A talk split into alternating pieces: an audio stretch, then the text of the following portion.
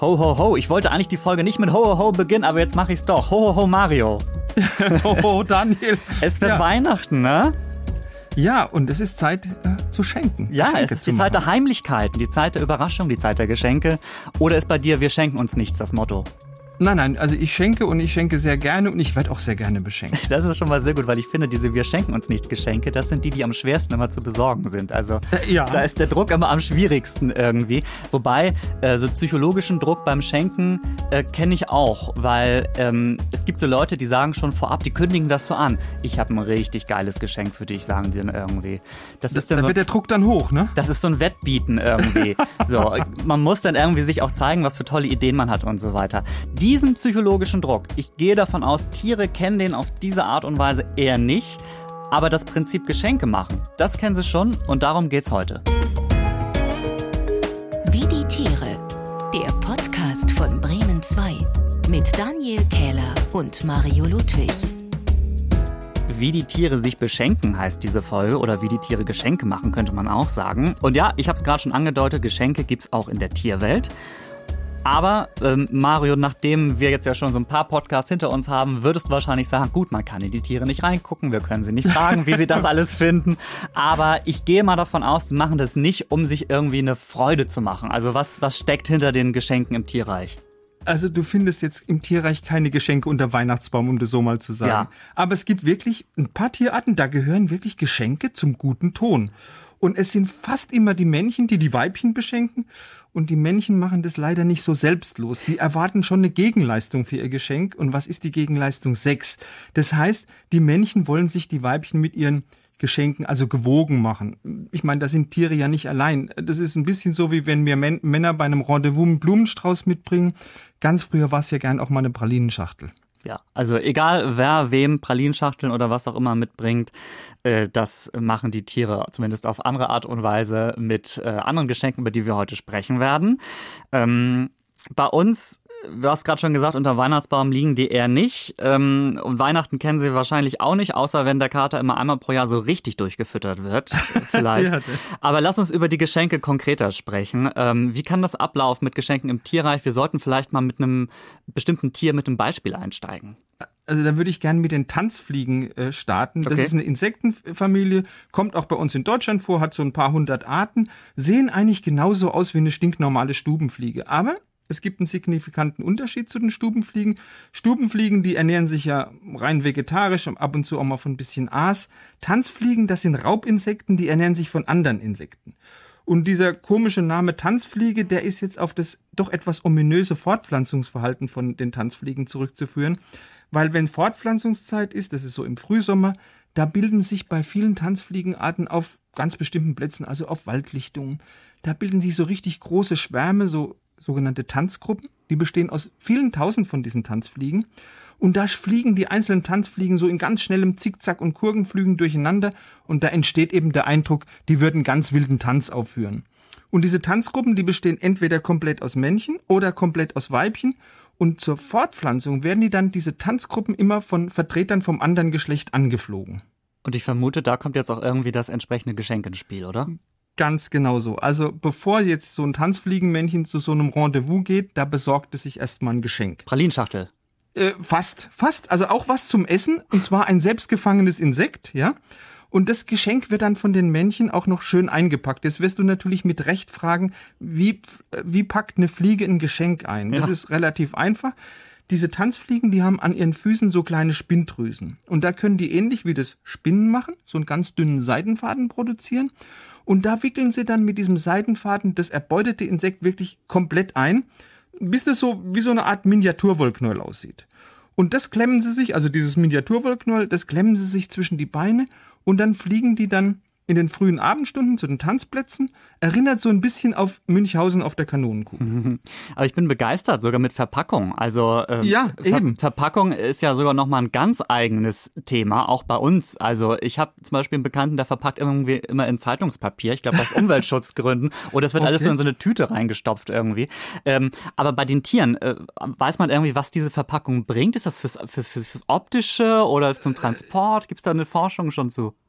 Ja, ich, ich, ich werde jetzt die Geschichte mal weiter erzählen, dann wirst du, dann wirst du es merken. Also, okay. Die sind dann auf diesen Tanzplätzen, ja, und da wird dann eben das Geschenk überreicht. Und ähm, dabei gilt, also je größer so ein Weibchen ist, desto begehrter ist es auch. Also diese Tanzfliegenmänner, die stehen klar auf große Weibchen und je nachdem, wie groß das Geschenk ist, fällt eben auch die sexuelle Gefälligkeit vom Weibchen aus. Also ohne Geschenk muss man sich als Tanzfliegenmann bei einem Weibchen gar nicht blicken lassen.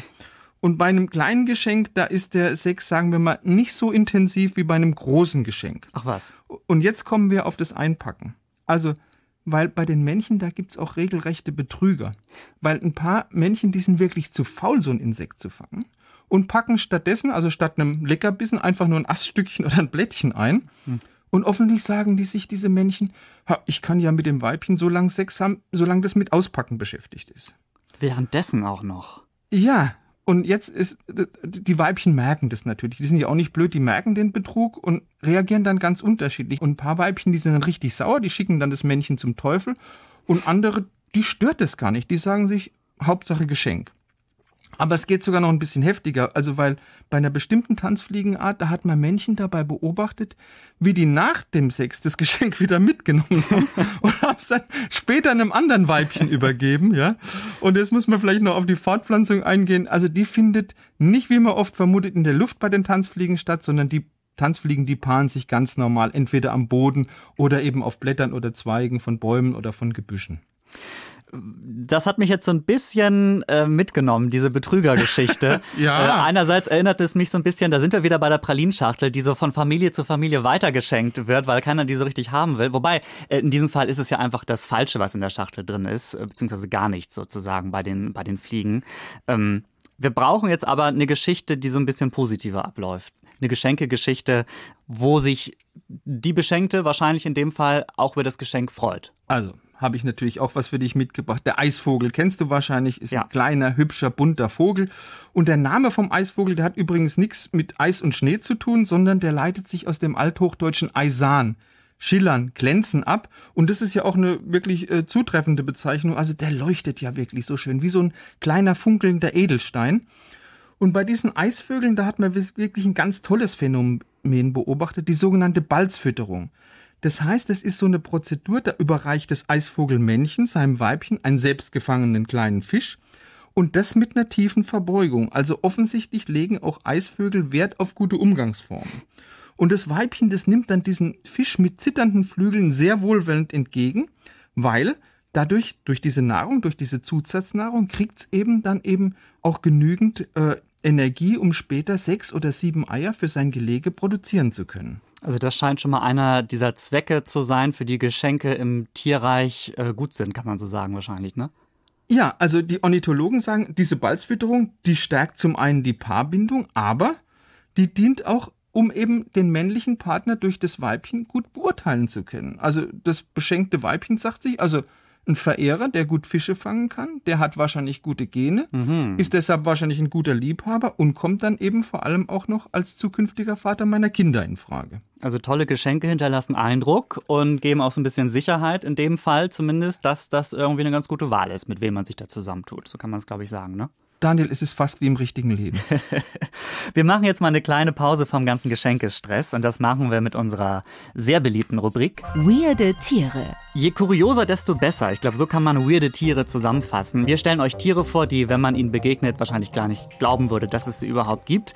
Eigentlich ist es so, dass wir voneinander nicht wissen, welches Tier wir vorbereitet haben. Heute machen wir eine kleine Ausnahme, ähm, denn es ist ein Vorschlag aus unserer hervorragenden Hörerinnen und Hörer-Community. Und zwar, ich habe es letztens schon gesagt, wir haben einen ganz netten Vorschlag, eine ganz nette Nachricht bekommen von Moritz und Suse aus München. Die haben uns nämlich den Großflugbeutler aus Australien geschickt. Ein, da haben sie auch einen Link mitgeschickt. Ein kleines, sehr flauschiges Monster, möchte ich schon fast sagen, mit ähm, großen Ohren. Und Mario und ich haben gesagt, wir müssen über dieses Tier sprechen. Ähm, was ist das für ein Tier? Wo, kannst du das ein bisschen beschreiben, Mario? Also sehr, sehr gern. Es ist auch der südliche Großflugbeutler. Ah. Und ist, du hast schon gesagt, ist sehr niedlich, ist sehr flauschig, ist sehr kuschelig. Also Kindchenschema pur den siehst du und dann willst du den gleich knuddeln.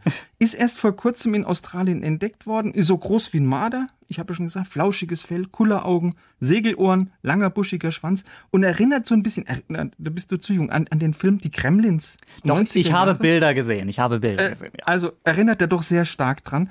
Und dieser südliche Großflugbeutler, der kann sogar fliegen, oder nein, muss das sagen, der kann sogar besser gleiten, weil der hat so zwischen Ellbogen und Fersen hat er so eine Membran, eine Flughaut und da kann der bis zu 100 Meter weit segeln. Und das machen die gern, um vom Baum zu Baum zu gleiten. Also so im, so im Drachenflug so ein bisschen. Weil die sind nachtaktiv, ziehen sich gern in Baumhöhlen zurück. Es ist jetzt aber nicht so, dass man diese neue Art jetzt im Dschungel neu entdeckt hat, mhm. sondern die Wissenschaft hat schon relativ lang beobachtet, dass sich manche Großflugbeutler wirklich gewaltig unterscheiden. Vor allem was die Körpergröße betrifft und was auch die Fellfarbe betrifft. Und dann hat man einfach mal bei verschiedenen Tieren das Erbgut untersucht, hat also eine DNA-Analyse gemacht und siehe da, es gibt nicht nur einen südlichen Großflugbeutler, sondern es sind gleich drei verschiedene Arten. Und die haben auch schon wissenschaftliche Namen, wie sich das gehört. Petrauroides volans, Petrauroides armillatus und Petrauroides minor. Habe ich unfallfrei hingekriegt. Das ist gut, dass wir diese Namen auf jeden Fall jetzt auch haben. Dann können wir die besser vergleichen. Äh, vielen Dank dafür. Äh, also, der Großflugbeutler, nein, was war es? Der südliche Großflugbeutler. Der südliche Großflugbeutler. Das ist eben der, der jetzt neu sich sozusagen herauskristallisiert hat bei der Forschung. So kann man es sagen, oder? Ja. Ja, und, und wen hast du mitgebracht? Äh, da weißt du noch nichts von. Ich habe ein, Weihn ich hab ein weihnachtliches Tier. Und das ist jetzt nicht irgendwie das Rentier, nein. Ähm, es lebt auf dem Meeresgrund und nein, es ist auch nicht der Seestern, aber es ist ein Stern. Und zwar ist es der Haarstern oder der Federstern. Okay. Und das ist jetzt nicht irgendwie der Haarstern, ist irgendwie nicht das, was man im Badezimmer findet, wenn man zu lange nicht sauber gemacht hat. Nein, ähm, es ist tatsächlich ein Tier, und es sieht tatsächlich aus, ich kann es am besten beschreiben, ähm, wie so, weißt du, in diesen Indianerfilmen früher, ja. die, da wurden ähm, die Ureinwohner mit so großen Federkopfbedeckungen ähm, ähm, dargestellt. Ähm, und so ähnlich sehen die Federn tatsächlich auch aus. Also ich versuche es mal besser noch zu beschreiben. Es ist eigentlich ein kleines Tier, dessen Körper man gar nicht so wirklich erkennen kann. Es lebt eben auf dem Meeresgrund und es hat so ein paar krallenartige Beine, um sich irgendwo festzuhalten. Das ist erstmal so der Grundkörper, aber davon gehen eben ganz viele lange, braun-weiße, ja, man könnte echt sagen, Federn von dem Körper aus ab. Ich habe das letztens äh, in einem Video online gesehen und habe gedacht, was ist das denn? ich werde euch das auch, zumindest die Fotos davon, auf unser Instagram-Account, wie die Tiere stellen, dann könnt ihr euch das nochmal angucken. Und das Tolle ist natürlich, dass mit der Strömung diese Federn auch so ein bisschen hin und her ähm, schwimmen im Wasser. Ähm, einige Arten können sich sogar im Wasser so ein bisschen fortbewegen, nicht wirklich weit, aber das sieht dann echt echt so aus, als würde so ein Knäuel aus bunten Federn irgendwie durchs Wasser schweben. Also total schick. Aber jetzt natürlich die Frage, warum gibt es das überhaupt? Warum hat es so, warum ist das so ein Federtier irgendwie? Äh, ist es folgendermaßen, das filtert sehr gerne Plankton, Algen, kleine Partikel aus dem Wasser. Okay. Also als Nahrung natürlich. Und ich habe mich informiert, es ist wohl so, in den Federn, also diesen Federn in Anführungszeichen, da liegen Nahrungsrinnen. Und durch die wird das Plankton dann mit noch mit so einem Schleim zum Mund hingeführt und so ernährt es sich. Also eigentlich ganz einfach, aber sieht mega cool aus. Verschiedene Arten, verschiedene Farben. Also ich sag's nochmal, ähm, gebt mal im Internet einfach Feather Stars, also wie Federsterne, ein. Da findet ihr total coole Videos. Ist ein bisschen gruselig auch, aber auch interessant. Und ein bisschen sehr weihnachtlich. Schön. Sehr, sehr, sehr schön. Sehr, sehr schön. So, und von den Weihnachtssternen unter Wasser jetzt zurück zum Geschenke machen. Äh, bei uns sind das Socken, Krawatten, irgendwelche Pralinen. Du hast es schon gesagt, Mario, mit, irgendwelcher, mit irgendeiner Alkoholschlotze, die keiner so wirklich mag. Das wird bei Erwachsenen immer weiter geschenkt. Äh, oder auch was für ein Haushalt. Auch sehr beliebt natürlich. Freut man sich immer mega drüber. Juhu, ein neues Abtropfgitter. Toll, Dankeschön. Der Thermomix. Das, wobei, den hätte ich tatsächlich ganz gerne. Ich glaube, das wäre gar nicht so schlecht. Gibt natürlich auch noch andere tolle Marken, nicht nur äh, diese. Ähm, ich hätte gerne alle Marken. Von jeder Marke hätte ich natürlich. gerne ein so ein Mixgerät. Äh, Mulinex, ähm, äh, Miele, was es da alles gibt. So, ähm, ich glaube aber, die schönsten Geschenke sind die selbstgemachten. Und es gibt auch Tiere, die schenken was von ihrem Körper, was jetzt noch ein Tick gruseliger wird. Was passiert da, Mario? Das wird nicht nur ein bisschen gruselig, das wird richtig gruselig. Es gibt eine nordamerikanische Grillenart, die hat nur einen wissenschaftlichen Namen, keinen deutschen Namen, Cyphoderis trepidans. Da erlauben die Männchen von dieser Grillenart den Weibchen, während sie Sex haben, ihre Flügel anzuknabbern und ihr Blut zu trinken. Das ist natürlich so ein Brautgeschenk der besonderen Art, aber damit erkaufen sich jetzt die Grillenmänner so quasi die Geduld von den Weibchen, weil die halten beim Sex so lange still, solange sie das Blut von den Männchen schlürfen dürfen. Die armen Männchen, die werden natürlich verstümmelt, werden fürs Leben gezeichnet und sind dann durch den Blutverlust so geschwächt, dass sie im, Ver im Vergleich zu Geschlechtsgenossen, die noch nicht sexuell aktiv waren, also im Sex deutlich im Nachteil sind. Das heißt, das ist wirklich ein Geschenk in Anführungszeichen, mit dem das Männchen sogar dann ewig noch ja, sozusagen, von dem das Männchen ewig noch gezeichnet ist. Ich hätte aber lieber gern so eine schöne Geschenkegeschichte noch, wo keiner angeknabbert wird. Ähm, ein bisschen niedlicher soll es, glaube ich, noch werden jetzt, oder? Okay, was hältst du von Steine als Geschenk? Das klingt so mittelromantisch, sag ich mal. Wünsche ich mir zu Weihnachten, kleiner Hinweis an meine Familie, eher nicht, aber leg mal los. Also not diamonds, but Steinchen, ja. Also es gibt einen kleinen Vogel, der heißt Trauersteinschmätze und der beschenkt sein Weibchen gern mit Steinchen. Genauer gesagt, mit vielen Steinchen oder um es ganz genau zu sagen, mit sehr vielen Steinchen. Dieser kleine Vogel, der lebt so in den Felslandschaften von Spanien und Nordafrika, baut sein Nest gern in Felsspalten oder so kleinen Höhlen zwischen den Felsen. Aber nach der Balz, da macht das Männchen was ganz Komisches. Der sammelt so nach und nach in der näheren Umgebung ganz viele kleine Steinchen und die schichtet er dann eins nach dem anderen vor dem Eingang zum Nest so ganz sorgfältig aufeinander. Und Wissenschaftler haben geguckt, so ein Steinchen wiegt im Schnitt sieben Gramm. Hm. Aber die transportieren auch deutlich schwere Brocken. Also man hat mal einen Rekordhalter, war so ein Brocken, der hat 28 Gramm auf die Waage gebracht. Und wenn du dir überlegst, dass so ein Vogel gerade mal 40 Gramm wiegt, ist das natürlich eine super Leistung. Und wenn die dann so eine Woche eifrig gesammelt haben, dann besteht dieser Steinhaufen aus ganz vielen hundert Steinchen, ist dann zwei Kilogramm schwer. Und man hat auch schon wirklich Steinberge beobachtet, die haben ein Gesamtgewicht von 10 Kilogramm oder mehr. Das heißt, da liegen denn, wenn man es jetzt alles wiegen würde, was die Wissenschaft wahrscheinlich getan hat, ja. ähm, so, so kleine Steinwälle irgendwie um die Nestchen herum oder wie kann ich mir das vorstellen? Ja, ja klar, ja. Wie, wie so eine Steinmauer drum und natürlich hat sich jetzt die Wissenschaft gefragt, warum plagt sich ein, das Männchen da so fürchterlich ab? Warum investiert er so viel Zeit in eine wirklich scheinbar sinnlose äh, Steinschlepperei? Weil du musst dir überlegen, die Weibchen brauchen diese Steinchen nicht für den Nestbau, die können nichts Nützliches mit ihnen anfangen und so eine Hoffnung auf Sex als Belohnung für die Schufterei, das scheidet ja auch aus, weil diese Sammelaktion, die findet ja erst nach der Balz und nach der Paarung statt. Also warum findet das statt? Also es ist jetzt nicht so wie die übrigen Geschenke, die wir nee. eigentlich bislang äh, angesprochen hatten, wo das eher so als ähm, ja zur, zur Partnerfindung diente irgendwie, ne? Kein Blumenstrauß, keine Pralinenschachtel, genau. So, aber ich denke mal, man hat das noch weiter untersucht. Ja, also und spanische Ornithologen haben das auch rausgefunden. Die haben nämlich rausgefunden, es gibt eine sehr interessante Beziehung zwischen der Größe vom Steinhaufen und der Anzahl der vom Weibchen gelegten Eier. Jetzt wird's absurd. Weil, das heißt, je größer der Steinhaufen war, desto größer fiel auch das Eigelege aus. Und da haben die spanischen Forscher gesagt, Mensch, ist doch eigentlich klar, was da passiert. Das Weibchen unterzieht das Männchen einem Fitnesstest, einem gnadenlosen Fitnesstest. Weil nur ein Männchen, das schon vor der Eiablage gute Sammlerqualitäten zeigt, das kann später auch die Jungen gut versorgen. Und deshalb riskiert man eben bei einem besonders fleißigen Männchen ein großes Gelege, weil auch wenn du eine sehr umsichtige Vogeldame bist, dann musst du ja mit deinen eigenen Kräften auch haushalten.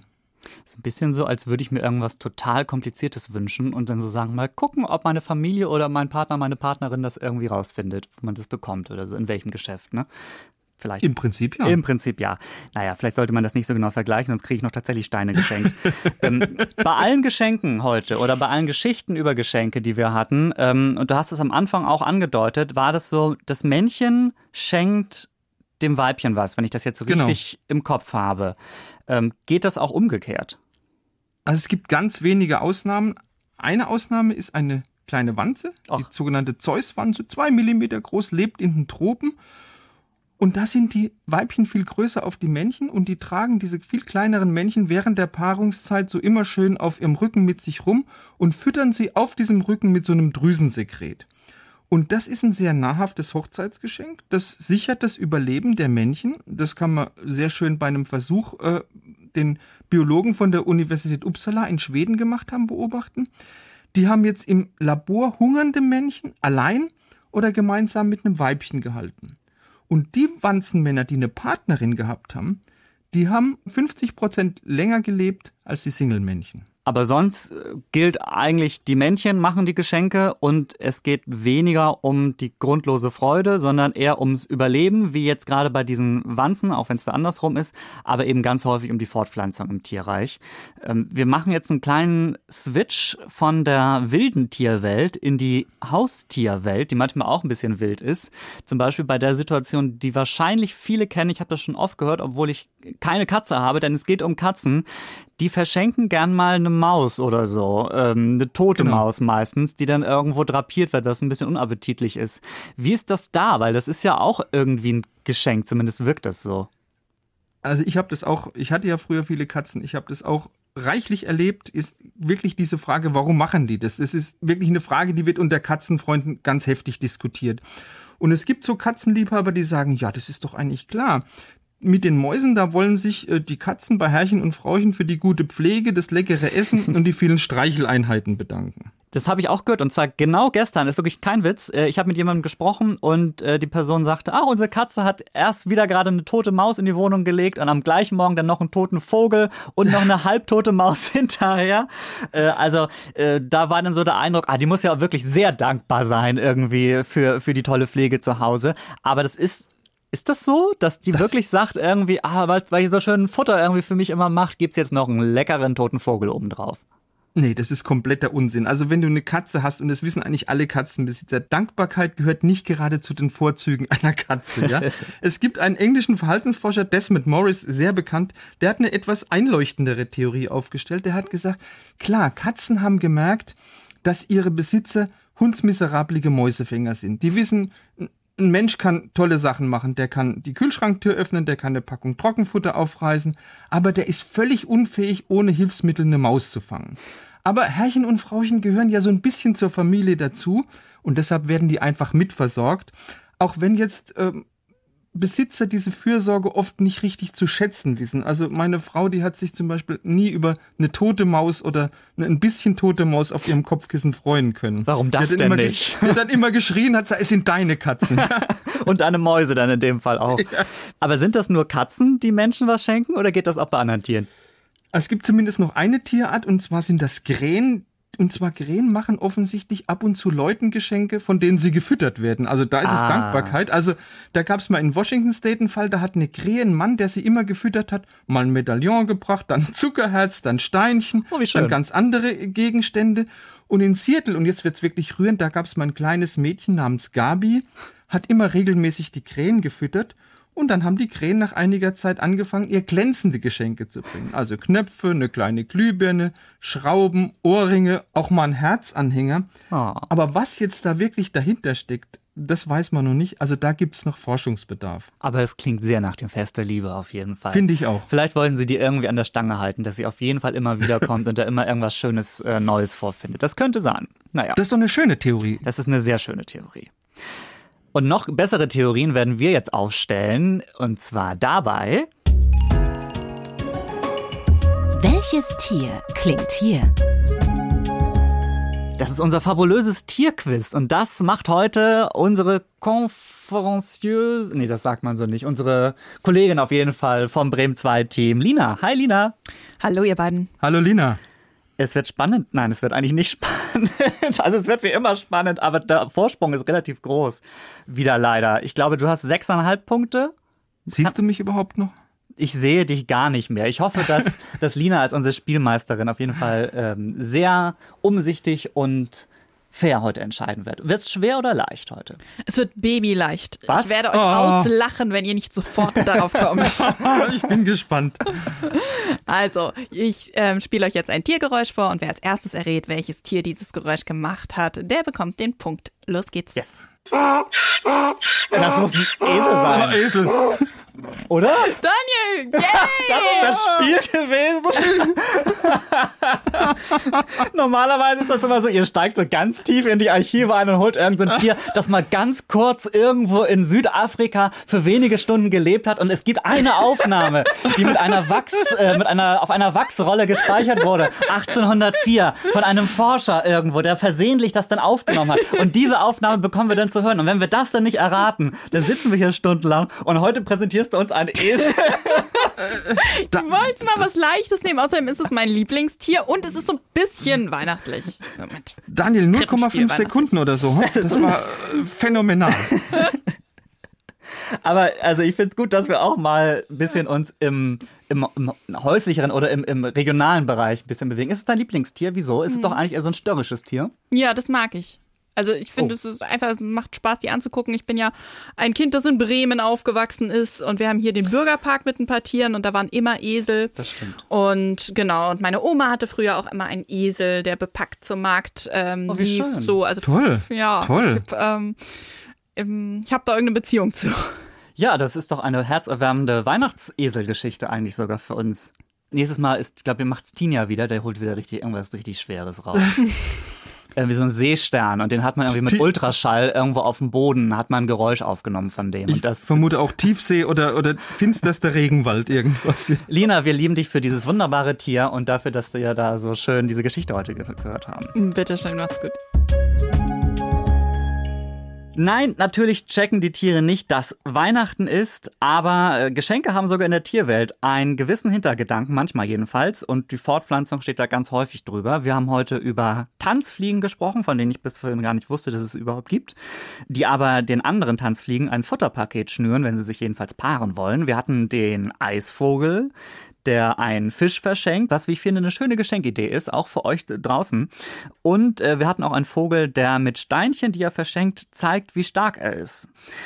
Und natürlich hatten wir auch die Katze, die euch eine Maus reinträgt und die ihr dann, ihr habt es gehört, gefälligst zu schätzen wissen müsst. Sonst werdet ihr nämlich böse glaube ich. Äh, letzte Frage, Mario, spontan. Ja. Wir müssen noch eine wissenschaftliche Sache klären. Äh, bei uns Menschen ist es ja so, da bringt der Weihnachtsmann die Geschenke. Weiß man, gibt es da Forschungs, äh, erste Forschungsergebnisse, welches Tier im Tierreich die Geschenke bringt, welches sich da besonders gut dafür eignet? Mein Tipp wäre Antilope, weil die sehr schnell ist. Also ist doch klar, Rentier natürlich. Glaubst du wirklich Rentier, weil die so belastbar sind? Rentier zieht den, schon seit Jahrhunderten den äh, Schlitten vom Weihnachtsmann. Also wenn einer äh, Geschenke bringt, kann es nur das Rentier sein. Ich würde mir wünschen, dass es mal ein anderes Tier wäre. Vielleicht auch eine Giraffe oder so, die dann irgendwie die Geschenke bringt. Die guckt dann so rein und hängt da irgendwie so ein Geschenk rein. Fänd die guckt dann in den dritten Stock rein. Ja, das wäre doch praktisch. Dann müsste man nicht mehr durch den Kamin durch. Sehr gut. Das war unsere letzte Folge vor Weihnachten, aber nicht die letzte in diesem Jahr, denn zwischen den Feiertagen sind wir auch für euch da mit einem Thema, äh, das euch emotional total abholen wird, äh, das ihr alle kennt in dieser Zeit nach Weihnachten und vor dem Jahr Jahreswechsel. Und nein, ich meine damit nicht totale Melancholie, Weltschmerz und der Zweifel an der Zurechnungsfähigkeit eurer Familie. Nein, es geht um Pause machen, nichts tun, faulenzen, Langsamkeit. Genau das, was ihr brauchen werdet in 14 Tagen wieder in der ARD Audiothek. Und schreibt uns gerne auch, was euch gefällt oder wenn euch ein äh, witziges Tier über den Weg läuft auf Instagram, wie die Tiere, da sind wir für euch da. Falls ihr keine Weihnachten feiert, wünschen wir euch einfach so schöne Tage. Aber falls ihr total schon im Christmas-Mood seid, dann wünschen wir euch ein frohes Fest und sagen Ciao. Ja, von mir auch. Ciao und frohes Fest. Wie die Tiere. Der Podcast von Bremen 2. Alle Folgen in der ARD Audiothek.